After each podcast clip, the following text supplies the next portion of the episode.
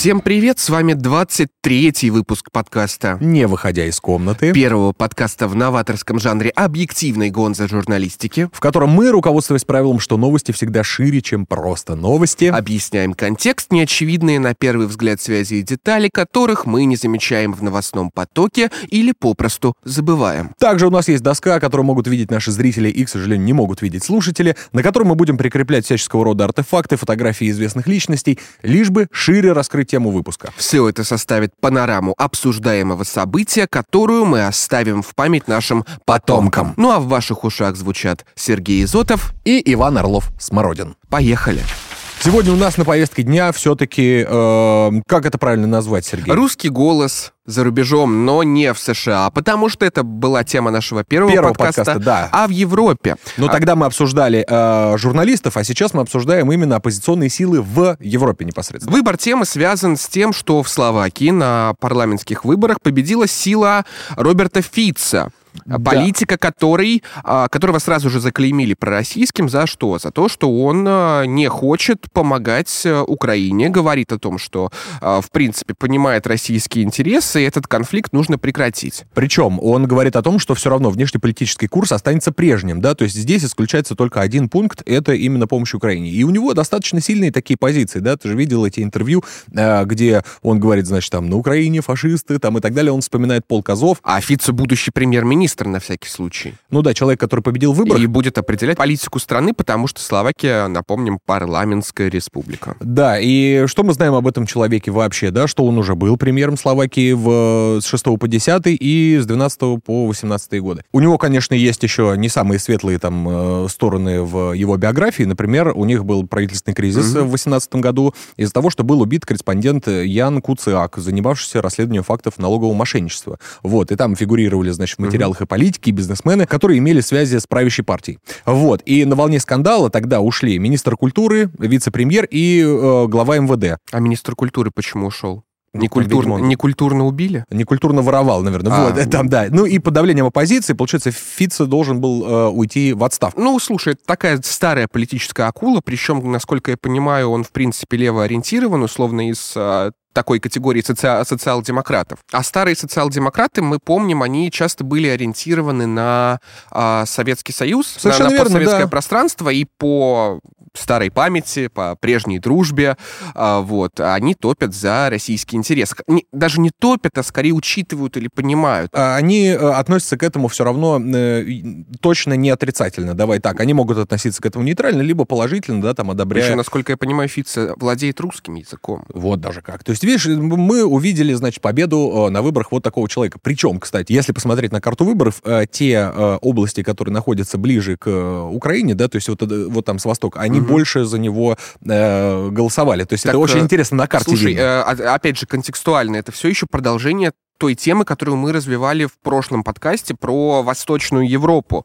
А, Польша, если ты заметишь, что основная электоральная база правящей партии Польши Мгм. а, это как раз-таки жители восточных регионов. И именно поэтому а, власти Польши ужесточают риторику в отношении Украины. Мгм.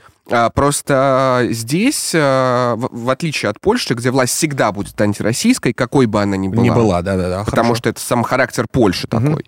А в Словакии от- э, выигрывает кандидат, который по меркам мейнстрима делает непростительные заявления. Ну, это как, же не так, еди- как, как так? На, э, на Украине есть э, фашисты, я там перестану подставлять оружие. Кстати, президент э, уже отказался от э, поставок оружия, Президент э, президент Словакии, заявив, что мы должны уважать выбор народа, потому что Фиц обещал ни пули больше не поставлять на украинский фронт. А там Короче, какие-то, да. ну, Ну, в общем, очевидно, да, это уже Словакия внутренне. может поставить, там не так много. Но Да. тем не менее, здесь показателен факт человека, который э, озвучивает нарратив на Западе считающийся кремлевским от и до. Но это не единственный, естественно, персонаж из Это не единственный. И при этом довольно кучно пошли новости, например, э, из Германии, про партию «Альтернатива для Германии». Например, вот самая свежая, ее председателя, сопредседателя, А, да, Тина Хрупалу э, вдруг отравили. Да, отравлен на митинге. Причем, как бы говорят о том, что э, в толпе, когда он встречался, значит, с избирателями, с ним, значит, какие-то люди фотографировались. И нашли шприц. Да, полиция на месте в итоге нашла шприцы с неизвестным содержимым. Мгм. Причем это же достаточно, ну, это единственное единственная оппозиционная партия, получается. Э, ну, как сказать, оппозиционные чему? Оппозиционные повесточки, мейнстриму, ну, в целом, возможно, да.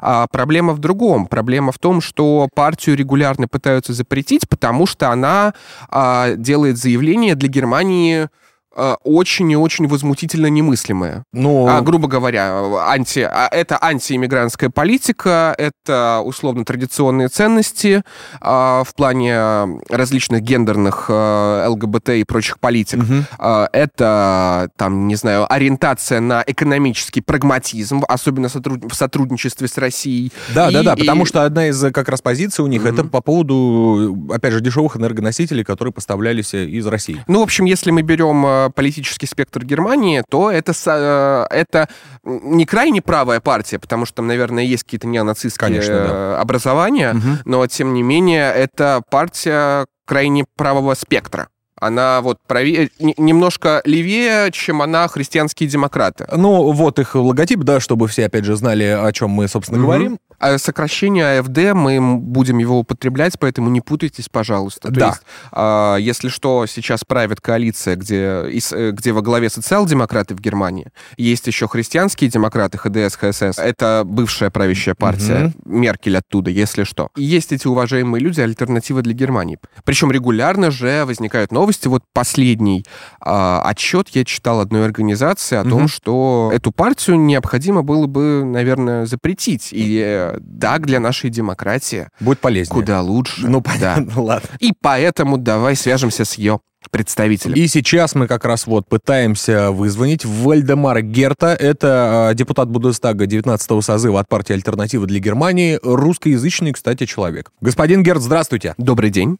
Да, добрый день. У нас к вам, естественно, первый вопрос сейчас. То, что произошло, то, что мы узнали э, сегодня ночью, да, об инциденте... С председателем партии «Альтернатива для Германии», об, о его отравлении. Расскажите какие-то подробности, может быть, мы чего-то и пока еще не знаем? Пока никто еще ничего не знает, но только э, те люди, которые мне близко знакомы, и сам Купола, мы с ним 4 года вместе сидели в Бундестаге, мы с, с ним в очень хороших отношениях, и я конечно, желаю ему скорейшего выздоровления, выглядит так, что кто-то а, из окружения, из толпы, э, в которой он проходил, ну, сделал укол каким-то веществом непонятным. Ну, сначала это было воспринято как э, шутка и ну, неприятность, но все-таки ну, стало плохо, и его отправили в больницу, и где-то ночью, я сегодня тоже был всю ночь в самолете, и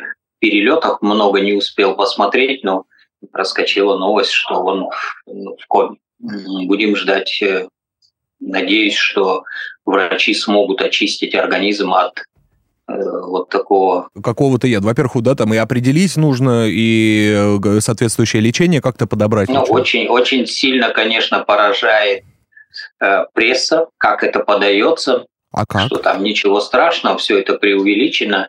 Угу. А, ну, вообще-то, наверное, никакого укола не было. Вообще мы вообще не знаем, как это произошло. Полиция э, ведет расследование. И когда так говорят, это понятно, что сейчас попытаются это, как говорят, Замять. под ковер замести. Угу. Или он переволновался, ему вот стало плохо, или оступился и что-то, ну им ни в коем случае нельзя выдать на общественность, что они, э, в общем-то, ненависть к нашей партии возвели уже в такой ранг, что вот такие варварские методы имеют право существовать в якобы цивилизованной стране. Это отравление, оно же произошло после ряда новостей, э, в которых альтернатива для Германии фигурировала. То есть выходит доклад определенный, э, где говорится, что партию, возможно, лучше было бы запретить. Публикуются опросы, по которым альтернатива для Германии набирает э, существенные проценты как для себя.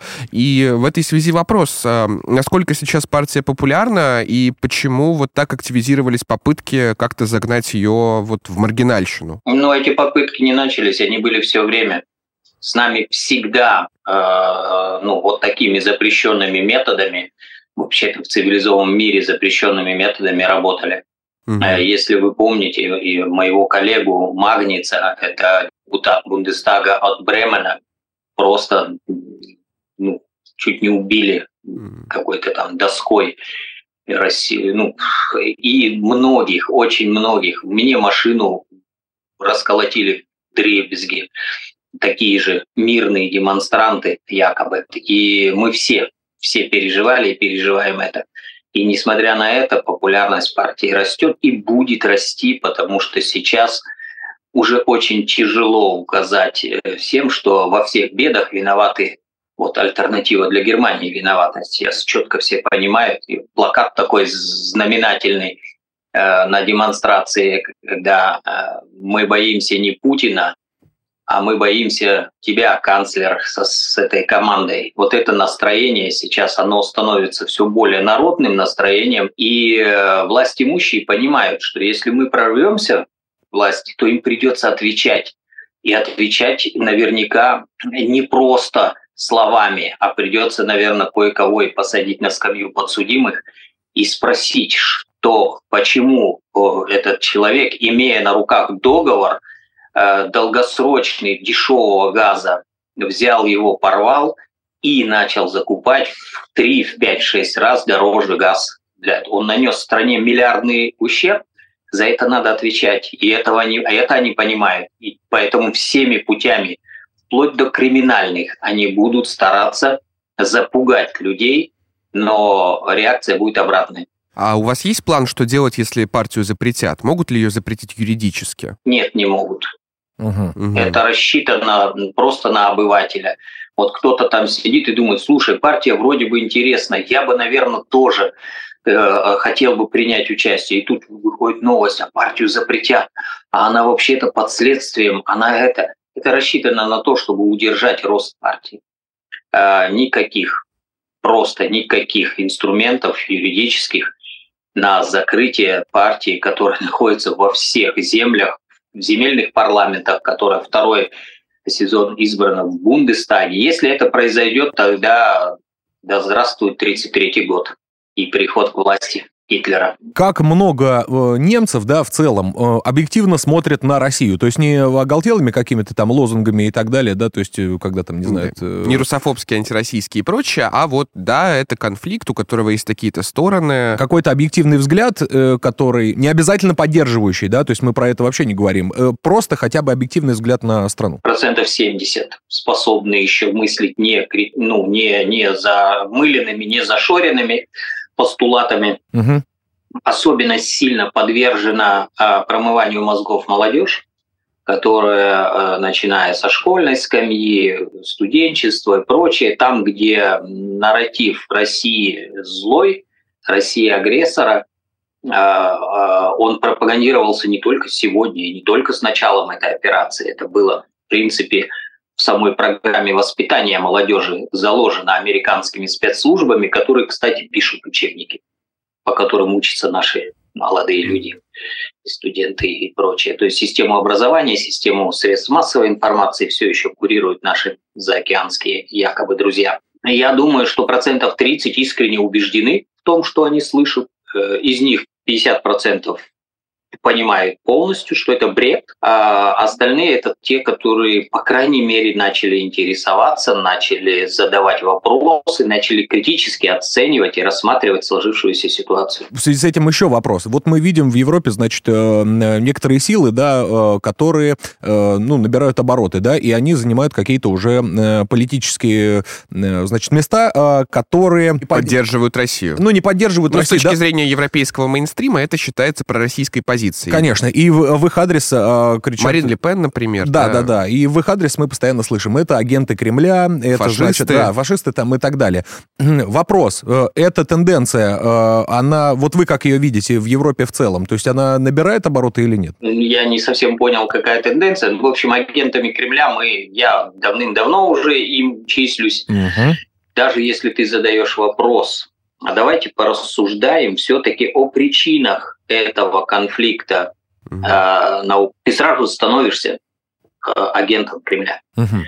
Когда-то, года 3-4 назад, это был такой КО критерий. Я тогда не боялся этого, и я говорил, да, я понимаю Россию, я люблю Россию, я этого не скрываю, я люблю этот народ, я вырос там, и кто-то любит Америку и не, не, не стыдится этого, хотя Америка все последние войны последних, последних 30 э, лет э, вела она, нас завела в тупик и разорение, всю нашу экономику сейчас разрушает, но вы все равно говорите, что вы любите Америку, а Россия на дешевом газе, которой мы развивались последние 30-40 лет, все благосостояние Германии было выстроено именно на дешевых энергоносителях с Россией. Угу. Значит, я должен стесняться, что я люблю эту страну. Я нет, я не стесняюсь. Если вы считаете, что меня кто-то оплачивает, но в принципе я очень четко знаю, что все, э, все депутаты, политики, которые так искренне любят Америку, все получают гонорары оттуда. У вас это называется гонорар. У нас, к сожалению, Россия еще пока не дошла, чтобы платить своим сторонникам гонорар. Мы это делаем из побуждений э, сердца. Угу. Так что здесь можно много спорить. И этот критерий Э, он из такого убийственного становится все больше, мы переходим в ранг миротворческий. Как бы это странно ни звучало, этих людей становится больше, да, там Урбан, вот выиграл сейчас э, Словак, Молодчина, угу. и не стесняясь говорит и дальше об этом. Конечно, э, итальянка нас немножко разочаровала, до выборов она тоже вела разумную такой у нее риторика была разумная. После выборов с ней, видимо, побеседовали очень так убедительно, и риторика сильно поменялась. Но ничего страшного, все равно этих людей становится все больше и больше. Это дает мне надежду, что мы когда-то все-таки вернемся к идее создания европейского свободного экономического пространства от Лиссабона до Владивостока. Вот, хорошо. В целом, какая сейчас э, расстановка политических сил в Германии, именно, да, если мы рассматриваем там, например, Бундестаг, да, и э, какие сейчас позиции именно как раз э, у альтернативы для Германии? Позиция альтернатива для Германии на сегодняшний день, э, ну, восточные земли, они, наверное, в следующих выборов, я так уже прогнозирую, будет больше 30%. Mm-hmm. Есть земли, в которых они имеют большинство, но это не дает ну, никакого преимущества большого, потому что э, все остальные партии, вдруг объединившись и забыв о нормальных э, демократических принципах создания коалиции, э, э все партии становятся против нас. Угу. Поэтому для того, чтобы руководить, нам надо 51%. 51% пока сложновато, хотя кто его знает, какая ситуация будет в Германии. Если вот эта волна банкротств, которая на сегодняшний день уже 50 тысяч за полугодие э, малого и среднего бизнеса подало на банкротство и около 100 тысяч до конца года. Будет этих банкротств, это потерянные рабочие места, недовольство людей и прочее. Возможно, что-то и произойдет. На самом деле коалиция правящая на сегодня уже не имеет большинства. Если бы сегодня были выборы, то э, они бы проиграли. У ЦДУ, ЦСУ есть единственный выход, и они его сейчас используют, это перенимать наши постулаты, перенимать, перенимать наши темы, о которых мы говорили все это время, да, закрытие границ, ограничение приезда беженцев, выселить всех, кто нелегалы. Э, когда-то нас за это называли фашистами, расистами угу. и кем только не было. Теперь э, они начинают этот постулат, постулат присваивать себе, надеясь, что недовольство людей – а, и страх перед АФД, который они э, внушили, а, все-таки позволит им удержаться на какой-то лидирующей позиции. Все возможно, у них очень сильные политтехнологи, а, но на сегодняшний день э, рост нашей популярности не сравним ни с какими другими партиями. Мы, меня это, конечно, с одной стороны радует, с другой стороны печалит, потому что этот рост – идет из-за того, что экономика рушится, из-за того, что страна перестает существовать. Э, Германия в той, той своей конфигурации, в которой она была локомотив э, европейский, угу. европейского со- сообщества. Но а, все, что не делается, делается к лучшему.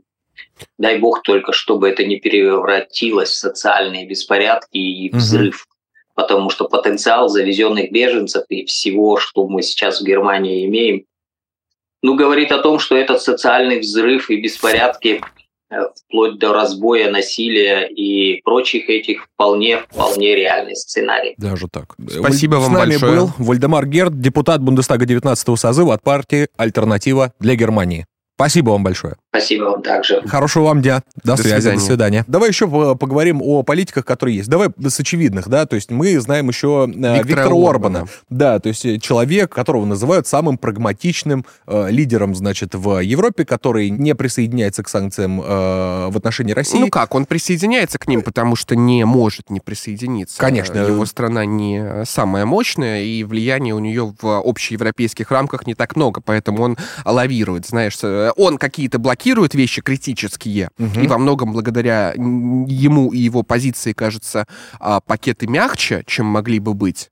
А с другой стороны, постепенно евро- евроорганы продавливают все больше и больше ужесточения с каждым Ну, новым то есть, да, разом. давление Но, тем не менее, вот его инерция, она мешает этому происходить радикально и основательно. Когда просто говорят про Венгрию, да, что делает Венгрия, боже, что это за страна? Ну, ну, сама по себе это небольшая, но... Такое от- европейское пугало. Но мы должны с вами понимать, что там достаточно много производств, э, которые завязаны э, с нами. Кстати, например, э, совсем недавно, по-моему, в августе глава Татарстана ездил в Венгрию, они, значит, встречались А, кстати, э, это же э, э, венгры, они э, уникальный народ в этом смысле. То есть, Да, э, и, и там интересно, что они встретились, Мгм. а, пообщались, и, значит, Венгрия также сказала, так, мы будем сотрудничество- сотрудничать по а, сельхоз э, направлению, соответственно, там какие-то, видимо, аграрные проекты и так далее. Н- Плюс татарские а, студенты имеют право по каким-то там э, программам учиться в Венгрии. То есть Мгм. вообще в целом все это продолжается. И э, не будем забывать, ну, да, в там плане пон- того, что они мигрировали из э, вот тех земель Мгм. а, зауральских а, в Европу и сейчас, по сути, представляют собой уникальный для европейского этногенеза случай. Все-таки вот что я еще хотел сказать. Можно подумать, что эта страна, опять же, маленькая, в ней ничего там не производится Мгм. и так далее. И мы сейчас сказали только по факту про агросектор, да. Мгм. Но мы должны вспомнить такие, э, значит, торговые марки, как э, Гедеон Рихтер, которые занимаются фармацевтической компанией. И э, венгерские компании такого, ну вот, э, которые были, э, практически не уходили с российского рынка. Мгм. Приостанавливаются инвестиции, понятное дело, почему? Потому что, да, деньги не могут ходить, мы не можем там вливать. Ну, Значит, барьеры чисто логистические. и опять же денежные. Значит, предприятия продолжают работать, офисы существуют, то есть людей там, э, я не знаю, может быть, какие-то сокращения и были. Кстати, у Германии ровно то же самое. То есть Мгм. такие там э, большие ребята типа там Bayer, э, например, там, они просто перестали там какую-то рекламу покупать. Хотя они остались, и лекарства все равно мы можем Мгм. покупать в аптеках. Причем, что интересно, Виктор Орбан, он же проходил... Он же учился по грантам Сороса, на А, самом ну деле, который тоже венгер. И у них эта борьба между Орбаном и Соросом, она внутривенгерский аспект тоже захватывает Да очень сильно. Да, Сорос венгер. Не, я, я не знал, что ну, между ними есть еще какие-то. Конечно, Так. огромнейшие, потому Ага. что Орбан сделал себя а, главным а, критиком Сороса по национальному признаку. Ого. Да, Орбан сам прошел через школу Сороса Мгм. и выработал позицию совершенно антиномичную, то есть противоречащую его концепции открытого общества. И это, знаешь, такое сражение, с одной стороны, глобального интернационала консерваторов, Так. а с другой стороны, э, со- того, что мы привыкли называть соросовским миром. Ну, Э, либеральных да. демократий. Экспансивная такая да. либеральная демократия, да. Грантов, которые сыплются просто на а, алчущих э, а, всяких да. Да-да, не, это, слушай, это всему миру. Это, э, здесь очень мощный этнический признак существует. И Орбан же говорил, то есть начинал он скорее как либеральный демократ, да, в рамках модели и системы, которая существовала в Венгрии, Венгрии, мгм. на момент его прихода к власти. Поэтому страну приняли спокойно в Европейский Союз, но постепенно Орбан стал э, делать шаги, предпринимать шаги, которые многих отпугивали. Он вдруг заговорил о том, что либеральная демократия в принципе не самая хорошая модель, и можно подумать о чем-нибудь другом, аутентичном для Венгрии, при этом соответствующему тому, что происходит в Турции, в России, в Китае. Он стал вносить в Конституцию Бога, он... э, А уже такие прям? да, ну, есть, ага, аборты и ЛГБТ-браки запрещены, все, повесточка, она отметается. И э, либерализм он не приемлет. Мгм. Это, опять же, кейс э, довольно занятный, потому что это существует в рамках э, Европейского Союза. Также в Европе еще существует такая страна, как э, Сербия. Но да? не в Евросоюзе. Не в Евросоюзе. Президент Сербии, который, значит, находится в очень сложном положении, да, потому что там есть э, вопросы по поводу Косово и так далее.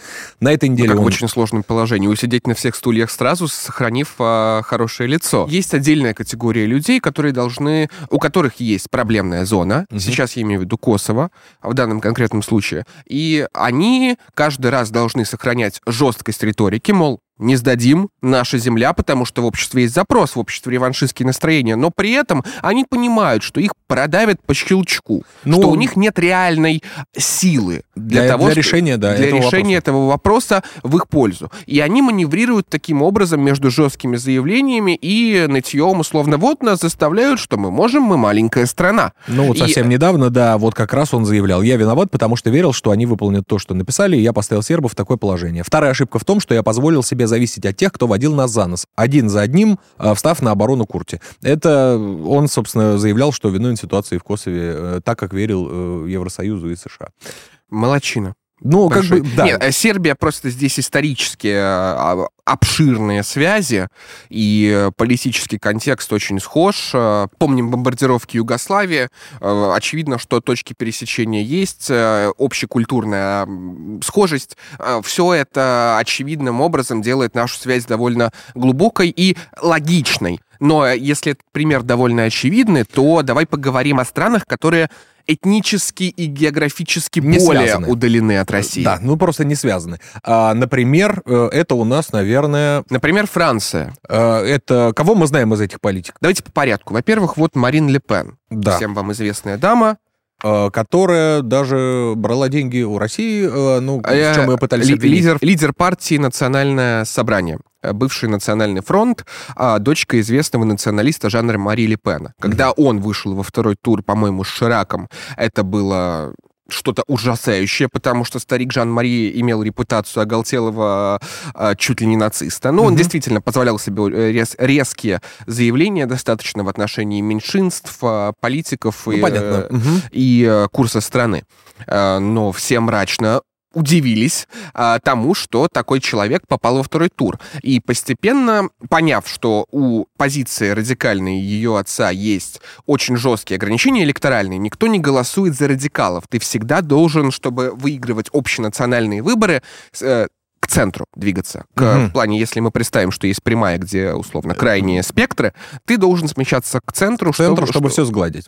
Да, это концепция медианного избирателя. Ну, я ее очень грубо сейчас сформулировал. Понятно. А, там, если вам интересно, прогуглите, как это устроено с точки зрения теории игр. Так вот, она стала отстранять своего отца от власти, Мгм. постепенно смягчая риторику партии, смягчая образы, переименовав ее даже из э, Front National в э, National, А, то есть из Национального фронта в Национальное собрание. На агитках мы можем наблюдать афроамериканцев. а, то есть э, уже и- до такой степени. Да, это члены партии. А, И при Слушай, этом ну, а- это же- сработало. Но она же все равно все-таки политики, и нужно играть с этим. Она же Конечно. не может, э, не знаю, в 21 веке ходить и говорить, нет, вот сейчас у нас только, значит, э, там, не знаю, белые цисгендерные мужчины и женщины. Там все равно пр- правила-то диктуются Ну, по-другому. Я к тому, что она олицетворяет собой, опять же, вот то, что называют пророссийскими во Мгм. внешней ориентации, во внутренней ориентации. Это консервативные силы, а в экономической политике скорее протекционизм, да, защита ме- местных а, Конечно, да, внутреннего рынка, да. производителей. Это ориентация на прагматизм в международных отношениях, на минимизацию на- э, участия в наднациональных структурах, будь то Евросоюз или а, НАТО. Больше самостоятельности, короче То есть, говоря. да, все эти партии права выступают, например, за переформатирование ЕС. То есть они не отказываются от идеи Европы, но они говорят о том, что это должна быть Европа наций. А, все-таки, ну, понятно, Не- есть не- не, размываться да, внутри не котла. такой бл- большой плавильный котел, Мгм. э, который создает проблемы всем, а некоторое взаимодействие в рамках все-таки суверенных образований. Более того, Ле Пен уже второй избирательный цикл подряд занимает второе место Мгм. на президентских выборах. То есть это человек, за которого реально голосуют миллионы. Вот почему она пророссийский, потому что... Потому что потому, как говорится. Да-да-да. А, нет, там был забавный нюанс на дебатах с Макроном. Я тогда, причем, их в прямом эфире смотрел. Мгм. А, он ей стал предъявлять, мол, вы берете деньги у Путина. Она такая, да, Беру. А знаете почему, Эммануэль? Потому, Потому что что. французские банки меня дискриминируют. Я вынужден идти к России и просить помощи в Ну, кредит. Да, просто да, как ты можешь э, себя профинансировать, да, если тебе не дают денег? Ну, при этом, опять же, заявления ее по Крыму и по отношениям с Россией, они вполне не мейнстримные. Мгм. Таким мы не можем их, да, действительно назвать. Еще кто есть э, среди- Есть э, Жан-Люк Меланшон. Я практически впервые это слышу, Сергей. Это такая звездочка левой политики, которая активно выстрелила на прошлых выборах, а, потому что вообще прошлые французские выборы показали, что классические партии устаревают и не востребованы избирателям. Есть классические социалисты. А, Он не классический социалист, он представитель так называемых новых левых и теперь их лидер. Мгм. Жан-Люк Меланшон. Он начинал как троцкист, там э, перебрал кучу различных социалистических, марксистских и прочих э, движений. И вот теперь у него есть э, свое движение «Непокоренная Франция», по-моему, которое переформатировалось в коалицию с более мелкими э, левыми образованиями. Он набирает активно рейтинг, потому что он откусывает голоса у всех левоориентированных избирателей, а их во Франции много Мгм. он, по-моему, третье место занял э, в, в первом туре президентских выборов. Ну, немало. Немало, это будущий ключевой левый политик во Франции. Мгм. Он говорит, что нужно заканчивать играть с НАТО и вообще э, минимизировать свое участие в империалистических конфликтах. Понимаешь, здесь заход на то, что мы, мы должны не так много внимания уделять э, Украине, Мгм. он идет именно с левой точки зрения, потому что вовне это империалистические игрища Так. а, под предводительством США, а внутри это, опять же, наши деньги. Мы же, Мгм. мы, же, с- мы же социалисты, мы за увеличение государственных расходов на поддержку собственного населения. Мы не должны э, тратить э, часть бюджета на помощь, например, Украине. Мгм. Или, э, э, и, кстати, таких леваков много. Интересно, что можно артикулировать пророссийскую позицию и с левой антиколониальной точки зрения, и с, И с правой, правой. точки зрения, которая про суверенитет, защиту национальных интересов и прагматизм. И даже американские леваки по типу Наама Чомски, это очень влиятельный либертарный социалист, Мгм. а, который когда-то был чуть ли не самым цитируемым а, интеллектуалом в истории. Какой-то промежуток времени он занимал а, эту нишу. Он э, вполне себе на позиции, которая рушит а, нарратив «все для Украины». Он... Так, нет, подождите, это империалистическая война. Мгм. Мы не должны замазываться вот в конфликте э, гадких капиталистов. Мы должны действовать там по-другому совершенно. Э, понимаешь? И э, мне кажется, что если бы существовал мифический отдел пропаганды, где люди пытались бы конструировать смыслы и внедрять их точечно для различных групп западного населения, То? то можно задуматься над привлечением именно таких людей и попытаться артикулировать Россию именно в этих двух дискурсах. Почему? Потому что центристский путь, который олицетворяет во Франции Макрон, Макрон, так, хорошо. а, в Германии Шольц, в общем, мейнстрим, он про центр. И мейнстрим, он про антироссийскость. Но мы видим, что набирают силу и новые правые, и новые левые. Мы видим, что есть большой запрос, а, даже не запрос, а что происходит поляризация. Ну, короче, да, маятник начал качаться. Есть, Люди э, разделяются на две группы, а, которые часто могут не найти общего языка между собой. Мы с Дубравским это обсуждали в нашем подкасте, да, про на США. примере США. Мгм. И именно в этих поляризованных группах есть удобные нарративы для встраивания нужных и выгодных России смыслов. В этом ключе Франция идеальный пример, потому, что Потому мне что? кажется, что с точки зрения внутренней повестки это вполне себе пророссийская страна. Ну, слушай, по, по связям, я думаю, да, побольше, Да чем даже не- любая другая, да. БГБДР приезжал кокаин нюхать Да, сюда ну, с нашей московской богемной элитой. Да, Петя Листерман Ну, доставал лучших э, женщин. Мишель Вальбек, который, в принципе, мой любимый французский писатель, он э, э, тоже в Россию приезжал, говорит, ну, все понравилось, вот мы с БГБДРом походили, мне дали диджей-сет сыграть. Да, да, да. Не, все, все кайфанули. А потом сказал, что, в принципе, узнал, что там э, Украина — это не Россия, только в 2014 году ему об этом рассказал Бернар Анри Леви. А вот Бернар Анри Леви — это сгусток всего самого мерзкого, что есть в современной а, интеллектуальной плоскости. Такой экскурс у нас, значит, А, по Франции, который Замур, еще не Замур, закончился. Замур, да, Замур. да. Э, Ну, рассказывайте, Сергей. А, вот Эрик этот Земур. вот улыбчивый гоблин, его зовут Эрик Земур. Он Сейчас будет интересно. Он Слушай. радикальный националист. Мгм. А, Он говорит о том, что люди с нефранцузскими фамилиями, иммигранты, должны поменять свою фамилию на французскую, например. Это с учетом еще того, что он сам, по-моему, из Марокко. Он не из Марокко, он из Алжира. Из Алжира, прости, А, да-да-да. а, Да, это просто я с э, Меланшоном. он Это Танжера, капитально да. интересно, но он говорит, что здесь дело не в том, откуда я, а дело в том, что я принял правила игры, и я француз. А у нас появляется категория людей, которые Приезжают в какую-то да, страну. не и интегрируются да. категорически, и при этом навязывают свои порядки, что уничтожает как таковую гражданскую нацию. Э, И Нотр-Дама не осталось. И ну Нот- да, я, да. Он э, известен как э, писатель и публицист, но книжки его довольно поверхностно написаны. То есть, если там брать серьезные философские идеи, их там нет. Это талант чисто полемический. Он в этом смысле хороший публицист, но не очень глубокий мыслитель. Мгм. Он пишет про великое замещение, про самоценность культуры, про то, насколько был Шарль де Голль, они все дрочат на Шарля де Голля, потому что Шарль де Голль сделал Францию тем, чем она является сейчас. Знаешь, заложил основы суверенитета, как он его видел. А, кстати, приезжал к нам в Советский Союз и, в принципе, с Россией дружил. Дружил, да. Так вот, э, Земур, э, он э, тоже избирался. Он был звездой телешоу, потому что он умел давать оплеухи, он вообще такой холерический африканский еврейчик. Если да, знаешь. его фотографии посмотреть, у него постоянно руки вверх, он достаточно экспрессивно так выступает.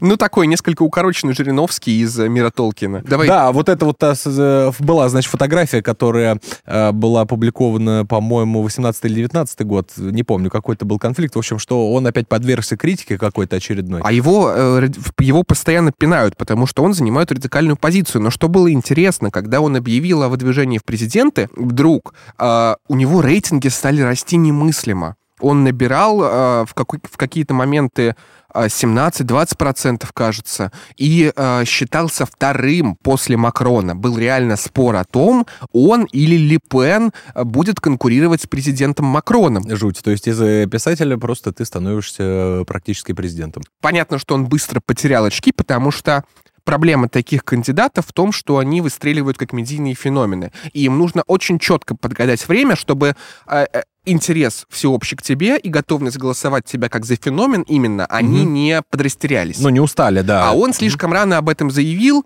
и на долгой дистанции он не выдержал, потому что люди присмотрелись, оценили его заявление, а, посчитали его слишком радикальным. По его имиджу успели нанести очень много ударов. У него там любовница была беременна. Ну, э, понятно, что-то да, там не, еще. найдутся. Вот. да. И он пришел к финишу с не очень хорошим результатом, уже будучи таким маргинально правым политиком, со все еще крепким ядром. Партия Земура называется «Реконкет», э, реконкиста, по сути. То есть Мгм. завоевать Францию обратно. Францию обратно, да. Отвоевать ее у этих жалких, ничтожных. Да понятно, ладно уж, хватит. А он тоже про Россию довольно хорошо а, отзывается в целом. Ну, что очевидно, потому что любовь к империям, она роднит всех людей правых взглядов. Так что же происходит сейчас а, на французской поляне? Вот. Ну, собственно, а как эта а, политическая поляна чувствуется внутри Франции, мы сейчас хотим позвонить Ирине Дюбуа, руководитель Ассоциации франко-российский диалог в Париже, ведущая YouTube-канала.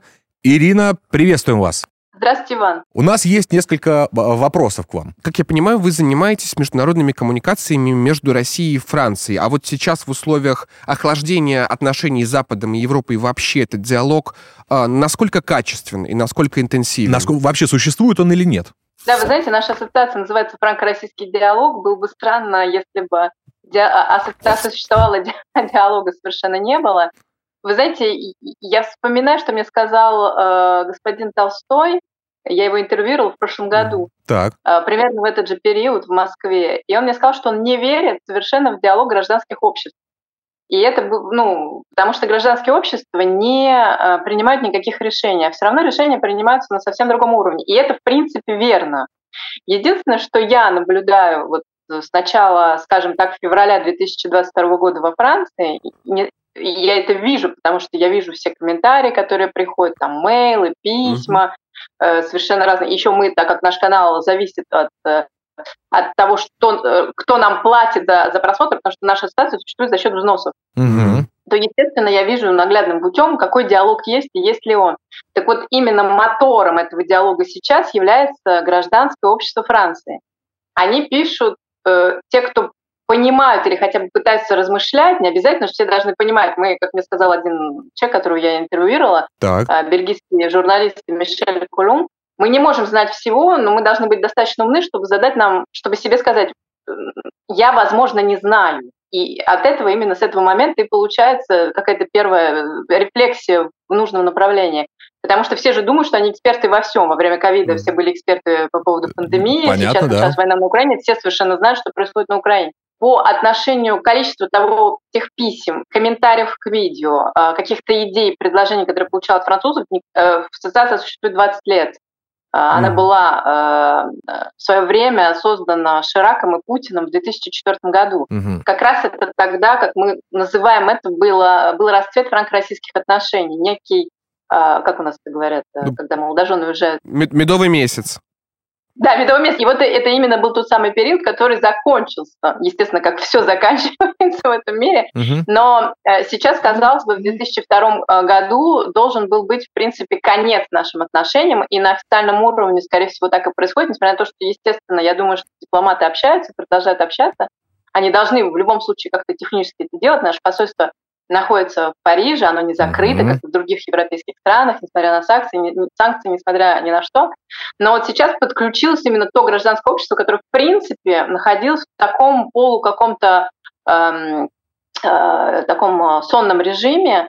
Ведь э, раньше гражданское общество или просто люди, скажем так, они Да. общались, как они, там, не знаю, российская культура, концерты, выставки. Была прекрасная выставка в 2010 году в Лувре. Вот что-то вот, вот, вот это был, да. И вот здесь люди, а так как сейчас даже российская культура находится под вопросом и, скажем так, политнекорректно, боже мой, говорят, что в Лувре убрали брошюры на русском языке. Это вот не знаю, необходимо, это по- да. ну, Действительно, именно вот в этот момент мне пишут французы, говорят, вы передайте нашим русским друзьям, что мы их любим, что мы с ними, мгм. что мы хотим приехать, продолжать приезжать в Россию, потому что каждый раз некоторые люди просто не знают, они думают, что все, мы больше не можем выехать, Россия закрыта, а на самом деле они удивляются, узнав то, что Россия, как туристическая страна, не закрыта. Естественно, в нее теперь сложнее попасть. У нас во всех сферах так. То есть, как бы у нас двери всегда открыты. э, Как бы заходите, пожалуйста, мы всегда всем рады. Вопрос в том, что да, ограничения у нас всегда извне. Ограничения извне, они действительно серьезные, финансовые в том числе. Э, К сожалению, надо ехать там через много разных стран. Это не просто ты приехал и, и- и уехал, нужно проехать, э, заплатить за это приличную сумму, получить свою визу и так далее. Но я к тому, что если человек хочет, он планирует свой, свой вояж, это возможно. И люди некоторые удивлены, потому что, как ни странно, естественно, я не говорю про 100%. Я тоже, Мгм. может быть, не объективна в том плане, что это люди, которые, это наша публика. Но это Ну, понятно, это ваша человек, аудитория, там не да-да-да. 10 человек. Мгм. Естественно, это не срез, если вы пойдете в Париж и зададите вопрос, то, что здесь называют бобо, а, то есть это такая, ну вот наша типа московская интеллигенция. Ну, интеллигенция ли это другой вопрос. Ага. А, именно вот этот вот сло- слой населения 30-45 или 25-45. Перешедшие, так скажем, Горожане, скорее всего, работающие в креативной сфере. достигшие совершеннолетия и уже чуть-чуть пожили. Понятно, да. Мгм. Да, буржуа, который тоже, опять-таки, эксперт во всем абсолютно. Да, конечно. Вот да. если вы спросите этих людей, зададите этот вопрос на улице в Париже, там, не знаю, на Елисейских полях, он скажет, боже мой, Россия, диктатура, там, и все вот эти вот клише, которые насваивались там годами, десятилетиями, э, знаменитая голливудская машина, которая является самой главной пропагандистской Увы, машиной да. в принципе, э, которую нам все говорят, что россияне, россияне везде, они вылезут сейчас из утюга, они все, на самом деле у нас совершенно нет софт-пауэра. Ну, это... На- Ну, не, правда. это это вы- один большой, это интересный вопрос. Мы в этом В плане, да. таком, я имею в виду, на таком уровне. А, кстати, про soft power и Францию а, очень э, любопытный нюанс, связанный с тем, что у нас а, до сих пор, например, чуть ли не единственные фильмы, которые крутят в кинотеатрах, это французские Французские, фильмы. да. И в целом Франция охотно выдает визы. А ключевые там, даже не политики, я не беру Марин Ле Пен или Рика Земура, а, которые открыто про Россию хорошо высказываются. Есть авторы, Уже есть... не совсем, да? Уже не совсем. Не совсем? Совсем открыто. Недавно вроде Ле Пен заявила, что Крым все-таки российский. А Земур как э, поддерживал Россию, так и, так и поддерживает. Тот факт, вот, немножко возвращаясь к Мгм. прошлому году, э, специальная военная операция, как говорят в России, или как здесь говорят, война на Украине, всегда... Да, да, юридические плоскости. Вот именно э, оно пришлось на момент переизбрания президентских выборов во Франции. Мгм. И надо заметить, что поляризация общества произошла французского по этому вопросу, в том числе в этот период. И э, те политики, которые выступали за нормальные э, отношения с Россией, я не говорю, что они там были пророссийские на 100%, но на, э, что главное для страны, сохранять стратегические а, дипломатические отношения со своим главным соседом, потому что, как кто-то сказал, географию никто не отменил. Угу. И Россия всегда останется там, где она есть, слава богу. Соответственно, Европа тоже, поэтому тут нужно продолжать как-то стратегически быть настроенным. Так вот, они были настолько не то, что они были, они не знали вообще, что говорить, как выступать, что а, делать. Ну, то есть они не знали, как почему война да? не началась после выборов. Ага, вот. Мы не знаем, что вот теперь нам нельзя сказать, мы не то есть Россия, она стала как сама по себе, как явление, которое нужно запретить. Возвращаясь к вашему вопросу, э, вы говорили, что французы э, действительно дают визы. И да, я знаю, что там были какие-то сложности. У нас, например, здесь во Франции были другие, скажем так, дискриминационные моменты, которые, к сожалению, продолжаются. Например, вот мне часто в ассоциацию звонят, потому что не знают, куда обращаться, они звонят тем, кого вот видят. Вот. Да где два флага вот эти есть рядом, туда и звонишь, да-да. Угу. И э, очень многие люди, вот особенно летом, я получила несколько звонков от пар Э, франко-российских, которые женились угу. официально. И, например, э, в Европе, в России у нас другая культура, например, наличных денег. У нас по-другому мы можем, может быть, не всегда иметь, ну, сейчас уже практически нет, но иметь там счет в банке или можно обойти да карты, хотя это тоже уже как бы наша реальная жизнь. А, без этого никуда. То есть не заплатить за, за, за электричество, не за телефон, если у тебя нет счета в банке. Так вот, этим вторым в паре не открывают ни общий счет, mm-hmm. ни счет его супругу.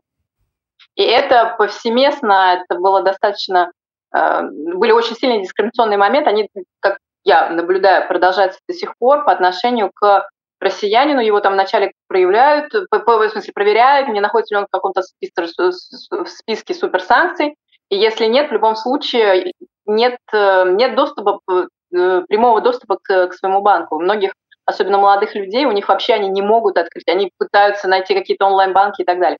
То есть я к тому, что отдельно тонкие дискриминационные моменты, они существуют, это нельзя как бы отрицать. Я сама не люблю слово русофобия, потому что мне кажется, что связано с фобией, оно вызывает некоторую виктимизацию людей, mm. вот, меня бедного обидели и так далее, потому mm-hmm. что, ну, как мне кажется, Россия не может быть э, в этом э, Чувство жертвы. Поле. Нельзя отрицать эти факты в любом случае, они существуют э, действительно. И вот, например, совершенно непонятно, потому что некоторые люди хотят быть цвете Папы Римского, как, как говорится. Я ездила не, недавно со своей дочкой в музыкальный магазин, который находится на улице Rue de Moscou, э, улица Москвы. Такие еще так есть? вот, владелец этого магазина так. мне сказал, что есть петиция, которая хочет запретить название улицы э, Москва и переименовать его переименовать его, как вы думаете? В улицу город? Киева? Ну, Киевская. Конечно же. А, а, надеюсь, мост Александра Третьего не тронут все-таки. Это сложнее, мне кажется, петицию собрать, хотя все возможно. Но в том плане, что мы сейчас на такой стадии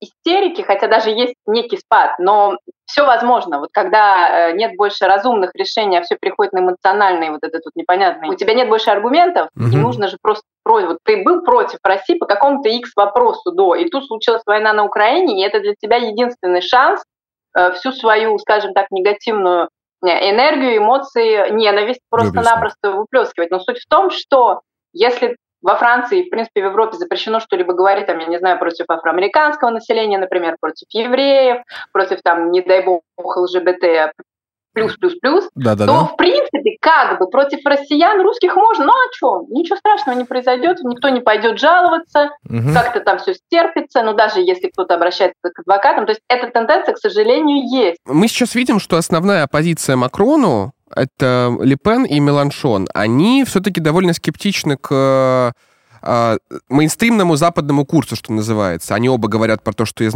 из НАТО нужно, если не выйти, то радикально сократить свое участие, что пересмотреть отношения с Украиной и вообще, вообще э, Макрон, Макрон все.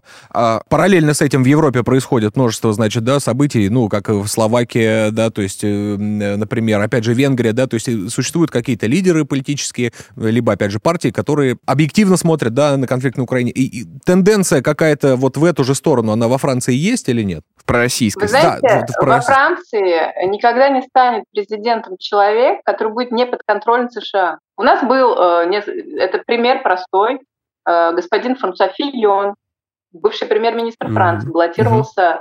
пытался баллотироваться на пост, ему нашли сразу два дела, быстро, которые вывели его из гонки и еще засудили. Сейчас он выиграл свой суд, но уже поздно, так. в 2023 году. Это, кстати, было Викиликса Ассанжа. После Ширака, вот еще раз возвращаясь опять-таки к 2003 году, тогда, когда Франция заявила э, свой реальный суверенитет и сказала нет американцам, когда э, началась война в Ираке, американцы поняли, что они что-то пропустили, что э, с того Утеряно, момента да. Каждый кандидат французский, как и в других, в принципе, странах, то же самое э, в Германии, он э, должен был быть лоялен к большому э, другу, соседу, э, союзнику США. Поэтому я не могу сказать, что, ну, судя по наблюдениям, э, здесь есть такое, такое понятие, как контролируемая оппозиция. Я не могу, конечно, сказать, что они полностью контролируемые, потому что их, те, кто за них голосует, они реально хотят перемен. Но судя по тому, какой курс приняла Европа, мне не кажется, что это реально. Угу. Даже если, э, скажем так, вдруг Марин Ле Пен э, победит, она же не предлагает выход из Евросоюза. В любом случае, а Евросоюз он находится под Брюсселем, и в принципе здесь э, страны ничего более не решают. Mm-hmm. Понятие референдума, последний раз в 2005 году люди проголосовали, но все получилось все равно иначе. Единственный, может быть, какой-то виток реальной демократии, который нам здесь представляет, находится еще в Швейцарии, когда люди голосуют абсолютно за все. Вот ты хочешь снести мост в твоем кантоне, ты голосуешь. Здесь, да, люди будут голосовать за смену власти, естественно, потому что второй срок Макрона как-то людей, ну, плюс э, все экономические проблемы, которые здесь творят, достаточно очень много у него электората против него, то есть я угу. не, не уверена, что его партия останется в 2027 году. В любом случае будет перемена. Вопрос, какая перемена, реальная ли это перемена, реальная ли это оппозиция? Потому что э, я не знаю, как Меланшон это больше социальный фактор, а Марин Ле Пен это больше э, фактор иммиграции, соответственно, за Францию, за более за, за, за французские ценности. Но опять-таки, если один единственный внешнеполитический курс останется прежним, никаких глобальных изменений не произойдет. Не произойдет. Единственное, мы должны просто надеяться действительно все, что диалог с Россией именно на высоком уровне будет продолжаться, потому что мы помним, чем закончилась встреча Макрона и Путина. Длинным, нескончающимся столом, который здесь был угу. потом во всем Твиттере, висел Понятно, да-да-да. Угу. Да, и потом он встретился с китайским президентом, и они вместе сидели за круглым маленьким столом, и был понятен, где, в принципе, диалог есть, а где его нет. Ну, понятно. Ну что ж, да. пожелаем нам всем коротких столов. Да, коротких столов и как можно коротких быстрее. столов и диалога за ним. В том числе с вашим участием. Ирина Дюбуа была с нами, руководитель э, Ассоциации «Франко-российский диалог» в Париже, ведущий YouTube-канала. Обязательно подпишитесь, ссылочка будет в описании. Ирина, спасибо, вам большое. Спасибо. Хорошего дня, до свидания. Иван, насколько у нас с вами короткий стол. А, короткий стол у нас... Ну, про диалог. Да, да, про диалог. Ну что ж, про Францию поговорили. Да. Опять и... же, я повторю свой тезис о том, что исключительность Франции, ее попытка отстроиться культурно от США является залогом того, что отношения с Россией у нее несколько лучше, чем у других европейских стран с Россией. Ну, залог вообще в целом отношений. То да. есть э, какой-то вот пласт, да, несмотря на то, что у нас, в принципе, была так война, да? Нет, а, а это а, была другая да, война, Да, да, это была совершенно другая. Нет, э, я просто о том, что все равно э, вот эти коннекты, они все равно существовали, они существуют, и я думаю, что и дальше будут. Давай поговорим вот про что. Э, мы сейчас, да, только что Ирина нам сказала, что вот э, существуют, значит, люди, которые все равно так или иначе поддерживают э, диалог с Россией. Понятное дело, что товары все равно французские у нас еще существуют, бренды многие ушли там и так далее. Давай возьмем еще всех вот э, людей, которые все-таки у нас ассоциируются всегда с тем, знаешь, о ком говорят э, с федеральных каналов. Друзья России. Там... Ну, давай начнем э, с Игоря Дадона. Угу. Да, Игорь Дадон — это президент э, Республики Молдова. Да, но это такая больше постсоветская история, знаешь, что...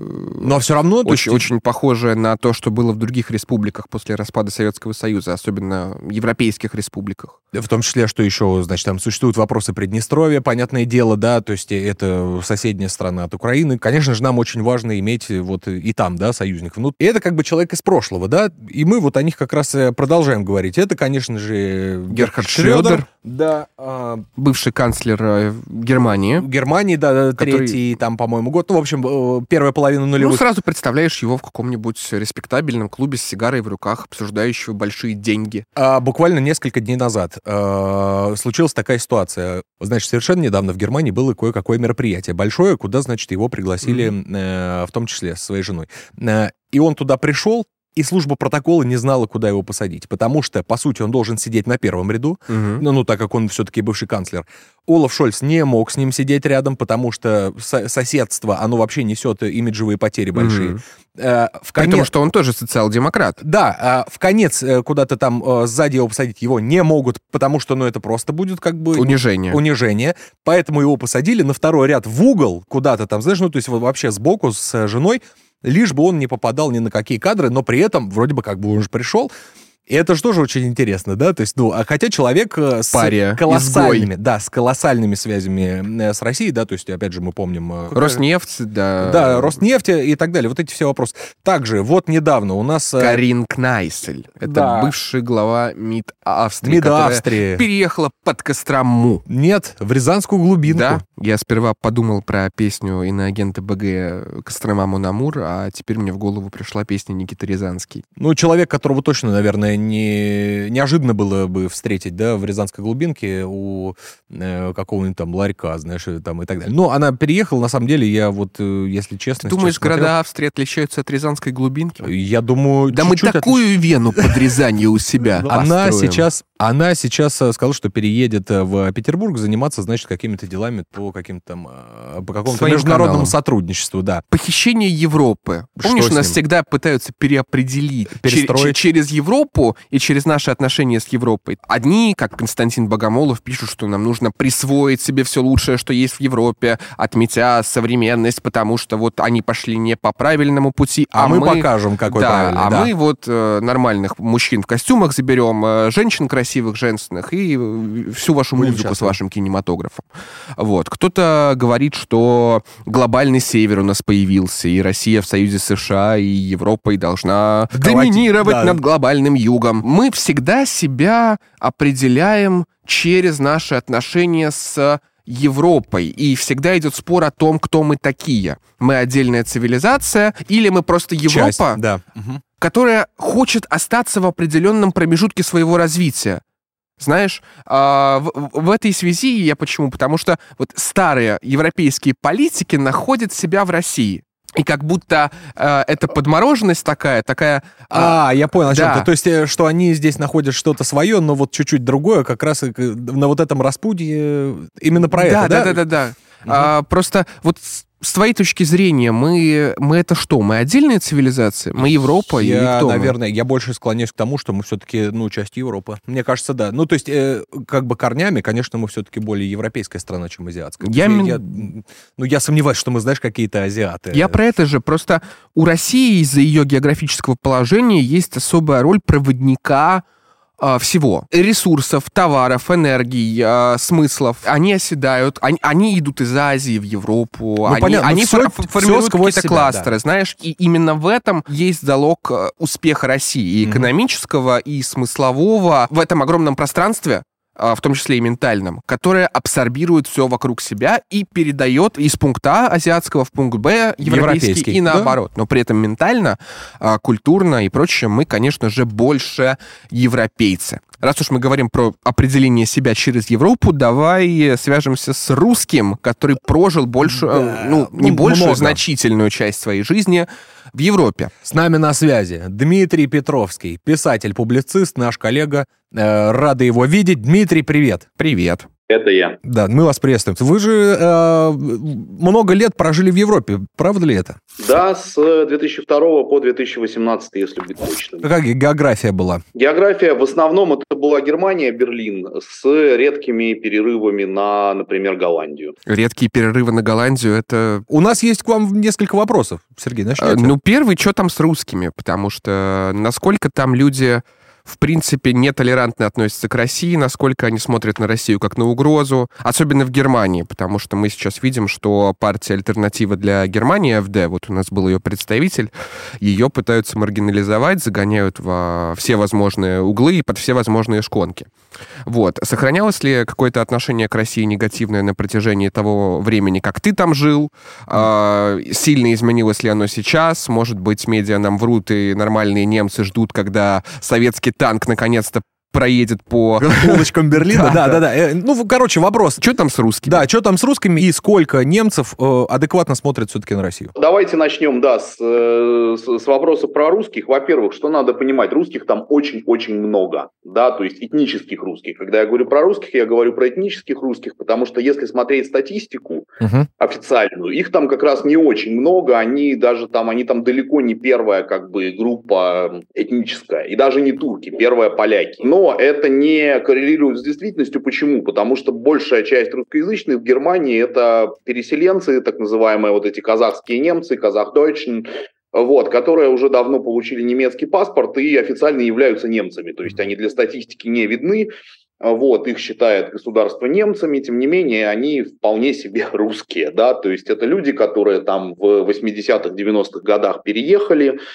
кто-то там позже и так далее, которые, у которых дедушка там или бабушка были из немцев, и, соответственно, они имеют право на то, чтобы туда переехать. Этих людей там очень много. То есть в Германии по оценкам было что-то там в районе трех, что ли, миллионов, что-то такое. Русскоязычных. Это имеются в виду переселенцы из всего бывшего Союза. Там и Россия, и Украина, и Казахстан там, и так далее. Соответственно, поскольку их там очень много, то они, эм, как бы они являются для там, большинства немцев соседями, друзьями, там, сотрудниками автосервисов, в которых они машину там ремонтируют, еще что-то, еще что-то. В общем, они с ними, они так или иначе в жизнь как бы ин- интегрированы. Они там представлены, их просто так не отменить.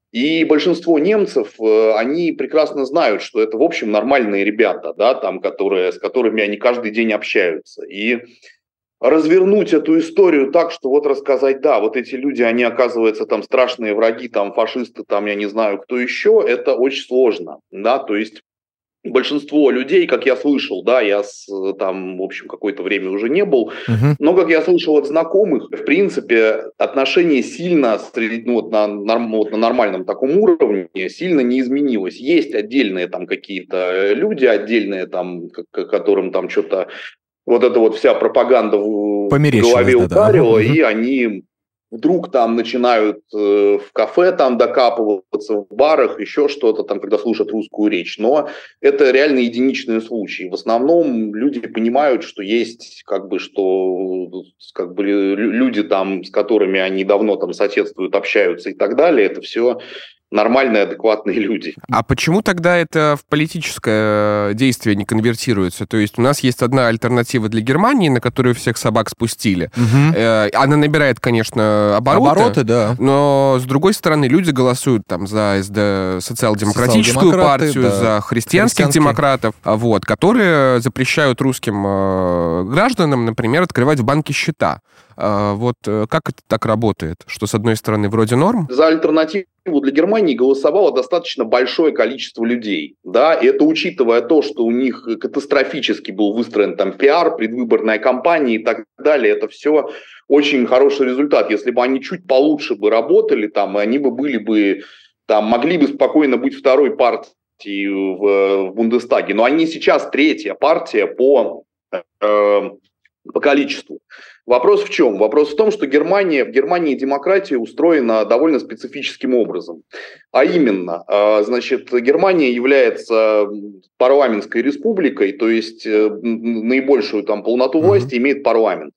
И главные выборы – это парламентские выборы. Соответственно, на выборах люди голосуют за партии. И а потом там все происходит в один тур, соответственно, если какая-то партия набирает абсолютное большинство, то есть больше 50%, она автоматически становится правящей партией там, и так далее.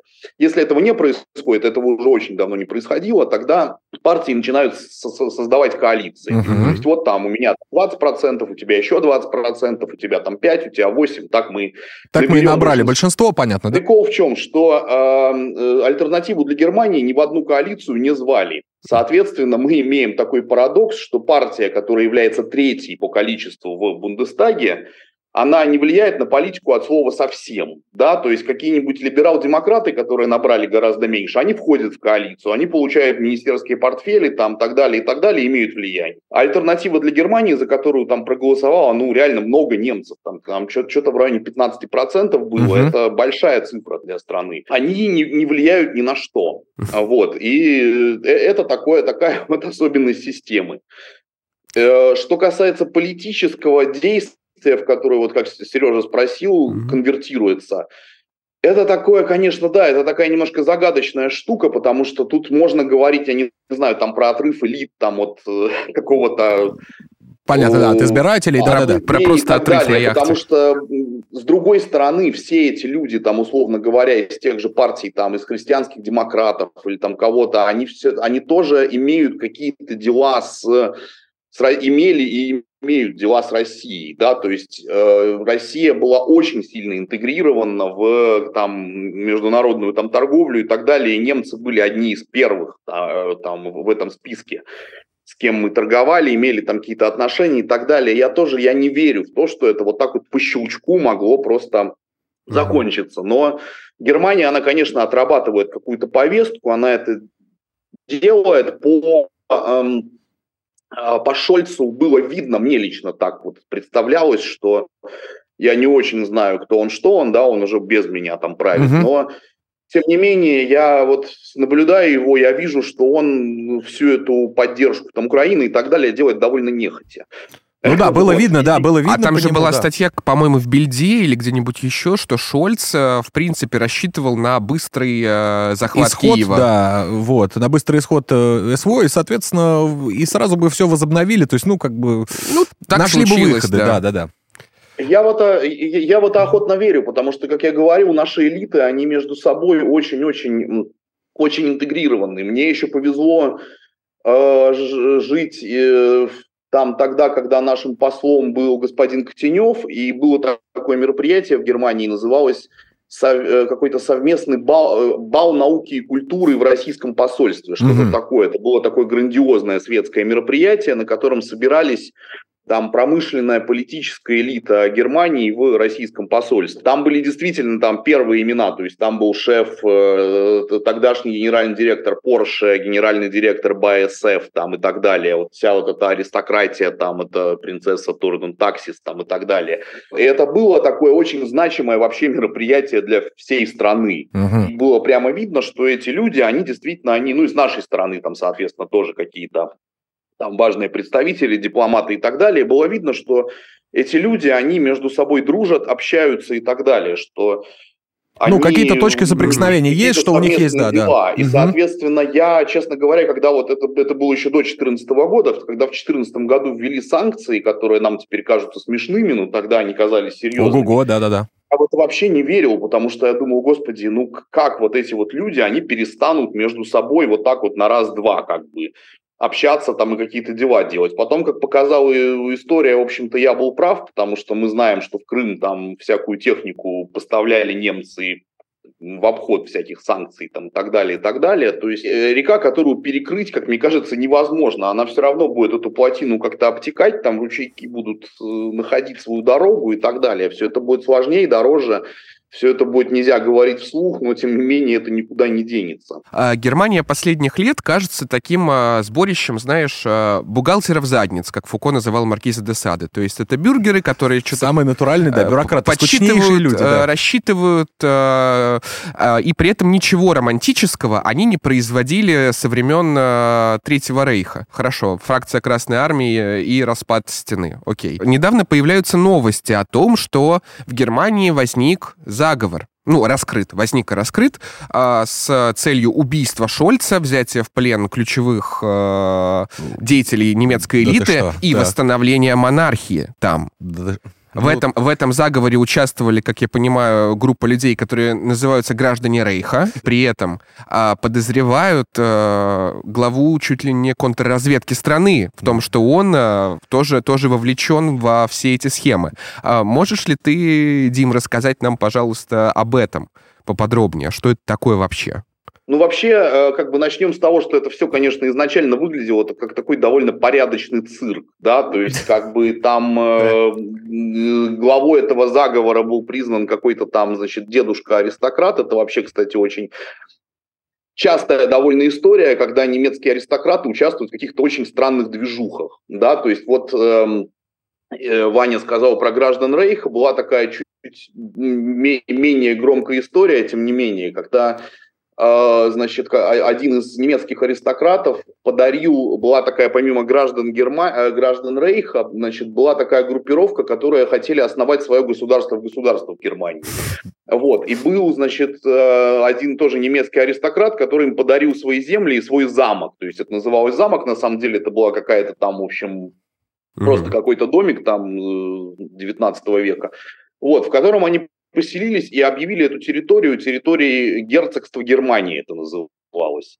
Вот, они там создали свои паспорта, свои визы, там еще что-то. В общем, в принципе, жили, ну, жили, никому не мешали, занимались там натуральным хозяйством, там пытались как-то, значит, построить свое государство, но эту всю веселуху быстро разогнали, значит, немецкие спецслужбы, причем под, каким-то абсолютно надуманным предлогом, типа у них там каким-то санитарным нормам эта их постройка не отвечала, что-то такое. То есть они просто при, при, приехал туда спецназ, значит, и всех, да, всех разогнал. За постройку, да. Вот, это была такая история, не знаю, может, лет 10 назад с участием, с, с участием аристократов. Вот, теперь вот это, значит, тоже какая-то абсолютно анекдотическая, потому что там, значит, говорили, что открыли, значит, раскрыли заговор, значит, нашли оружие, потом по уточненным данным это оружие представляло из себя там сколько-то охотничьих ружей, там и чуть ли не арбалет, значит, который был у этого дедушки, лежал там в его ну, в его каких-то владениях. Ну, хотели пострелять вот. в оленей, все нормально. Да, да, какие-то, да. То есть это, в принципе, какая-то, как мне показалось, огромная какая-то э, какая-то профанация и так далее. То есть это спецслужбы там попытались что-то показать, что они что-то что-то вообще делают, да.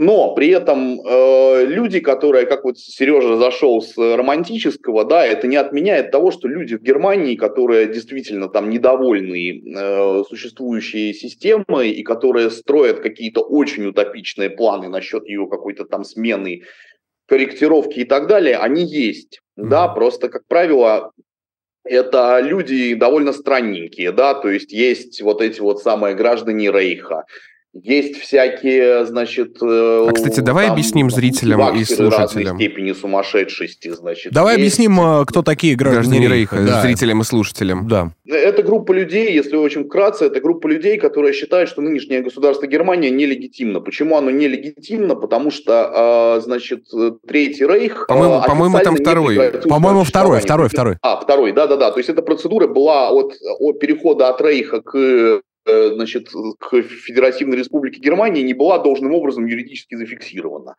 Вот. И, соответственно, с этим они абсолютно, они не нацисты, то есть как бы это не, не идеологическая история, это история чисто бюрократическая. Mm-hmm. То есть они считают, что Германия э, в том виде, в каком, каком она сейчас есть, нелегитимна, и, соответственно, все документы, которые выданы недействительны, правительство как бы не имеет никакой силы там и так далее, и так далее. И, соответственно, они значит, делают себе какие-то свои собственные документы, свои собственные паспорта и так далее.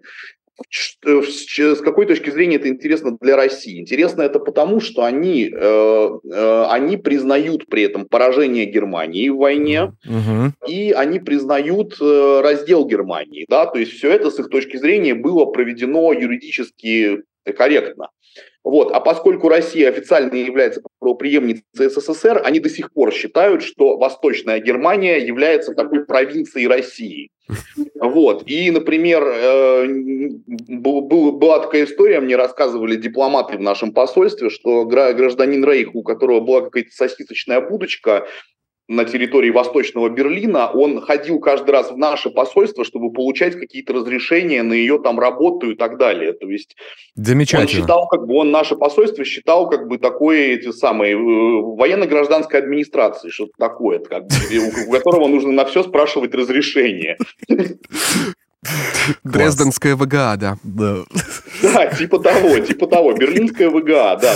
Есть они, они туда постоянно ломятся, как бы. И наши дипломаты, они просто, когда там... Сталкиваются? Люди, которые работают в Германии, при них произносишь граждане Рейха, у них сразу же вот так вот лицо начинает кривиться, потому что они их уже задолбали. Как. Ну, понятно, да-да-да. Они, они принять бумажку ты от них не можешь, потому что все-таки человек пришел уже и пытается тебе это сучить. В целом все, да, может быть, финальное какое-нибудь слово. Как мы будем строить отношения с Европой? Поймут ли нас там, поймем ли мы их? И как, может быть, быстро у нас э, все восстановится, ну, если не восстановится, а пойдет хотя бы в плодотворное русло?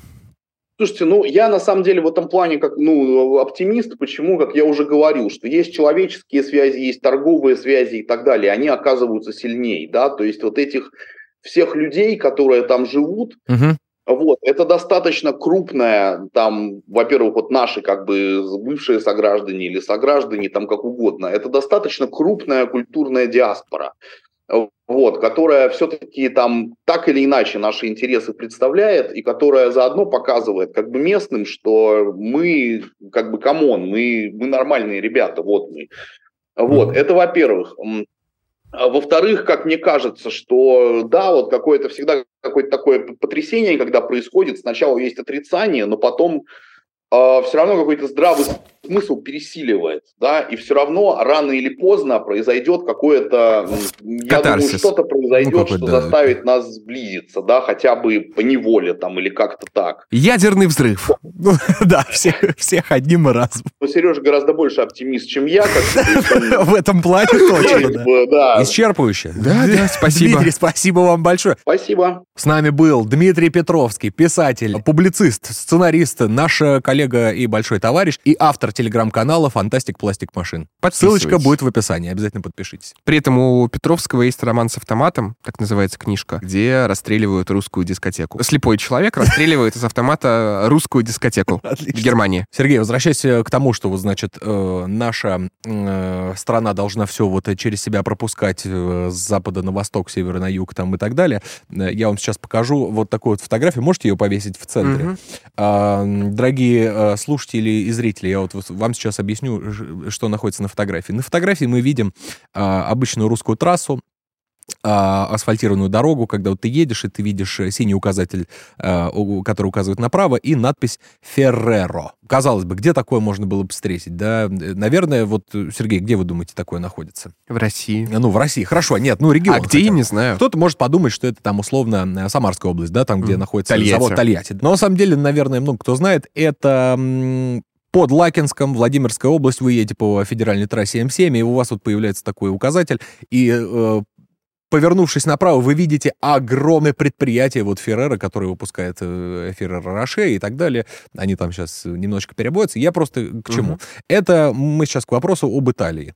Ну и человек все-таки из Италии, Мгм. Маттео Сальвини, э, человек, который сейчас является заместителем председателя Совета министров Италии, э, министр э, инфраструктуры и транспорта Италии, раньше он был министром внутренних дел, человек, который вообще достаточно тепло относится к России. Человек, который был на Красной площади в футболке с Владимиром Путиным, э, посещал Крым. э, Да, да, я- да. И вообще э, так очень тепло постоянно отзывался. Конечно, тоже мы понимаем, что это политик, который тоже внутрь страны. транслирует необходимые пророссийские смыслы. И в Италии, на самом деле, со времен Сильвио Берлускони большая и теплая любовь к России. Но Италия, опять же, тоже такое специфическое государство. Ну, Хотя, я, опять же- понимаешь, мы, мы всегда сталкиваемся с национальным фактором.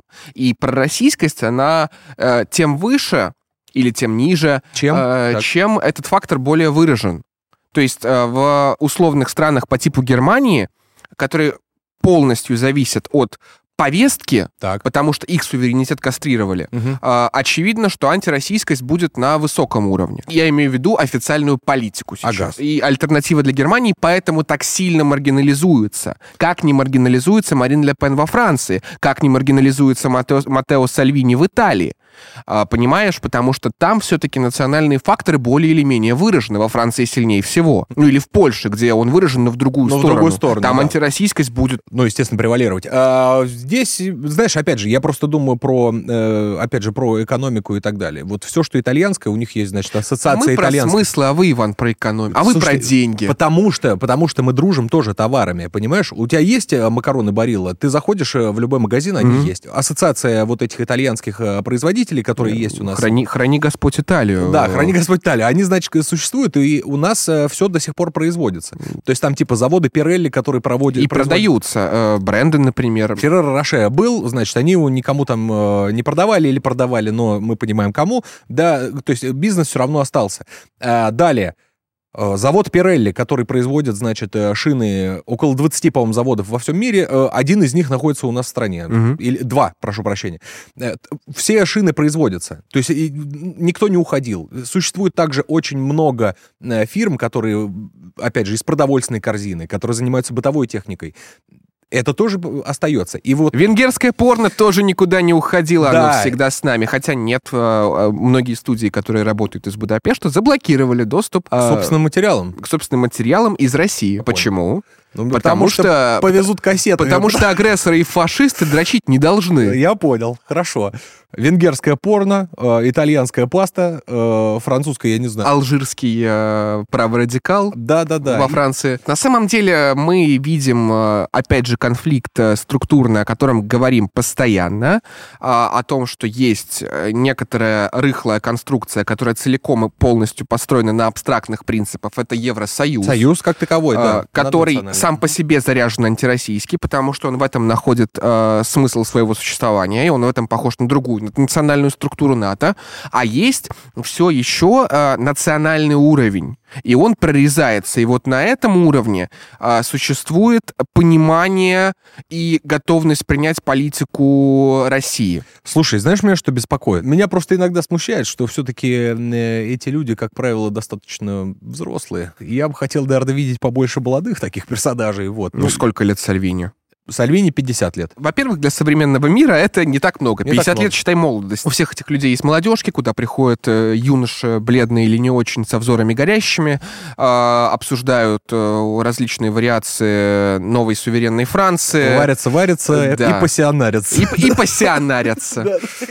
Собственные селигеры у них тоже про- проходят на, Ага. на партийном уровне. Так что, а, мне кажется, индоктринация любыми идеями — это большой стереотип, что молодежь э, более леволиберальна. То есть этот шифт можно заметить, потому что система образования, особенно на Западе, так работает. А мы понимаем, что идеология, она а, во многом зависит от э, школы.